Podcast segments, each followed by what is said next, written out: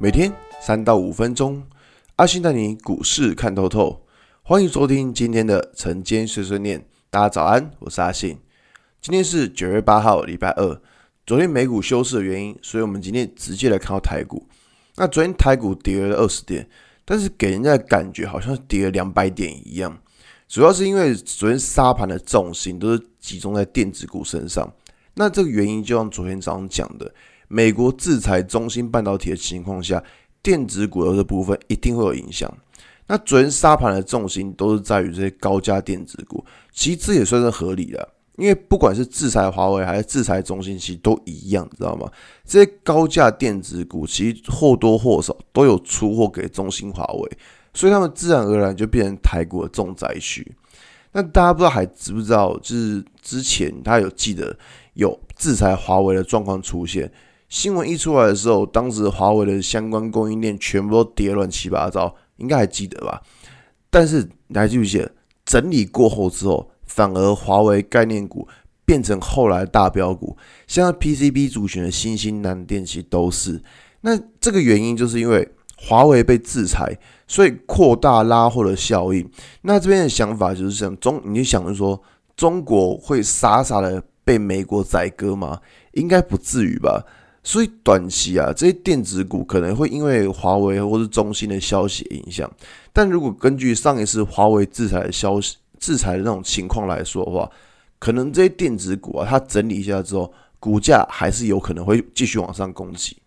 那昨天涨幅比较大的在于是传产类股，其实这一部分倒也不是说传产的获利有多好多进步，其实没有这种事情，它这个就只是一个很单纯的资金移转而已。因为电子股目前的不确定性比较高，所以资金开始会流向位置比较低的那种钢铁啊、塑化这些股票。那这个就是所谓的资金移转。毕竟现在市场找不到东西来买，就知道去买它们了。那你们去想一件事情哦，至少资金现在还愿意找东西来买。如果有一天你发现，哎呦，电子金融、船产全部都在跌，我跟你说，你反而要小心了，因为这可能就是代表说资金已经开始跑走了。那如果回到大盘来看，其实大盘的日线图啊，其实是真的是蛮蛮丑陋的，你知道吗？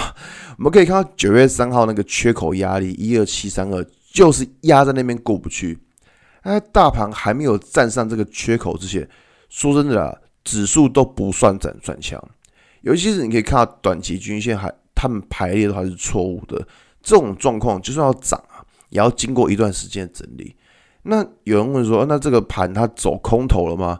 其实也还没，光是市场资金，我们刚刚提到，它还找得到投资标的，这个样子就不算是空头，只是操作上难度会比较高而已。所以这边大家就是把握好一个原则啊，涨多的股票就不要去追了。最近那种实在是盘面实在没什么好追，你知道吗？指数上上下下，个股的走势，现在盘中也很容易跟着波动。反正有时候你要知道。指数修正下来，个股跟着修正，其实反而会是一个比较好的进场时间点，好吧？那今天的节目就到这边。如果你喜欢今天的内容，记得下追踪关注我。如果想知道更多更详尽的分析，在我的专案《给通勤族的标股报告书》里面有更多股市洞察分享给大家哦。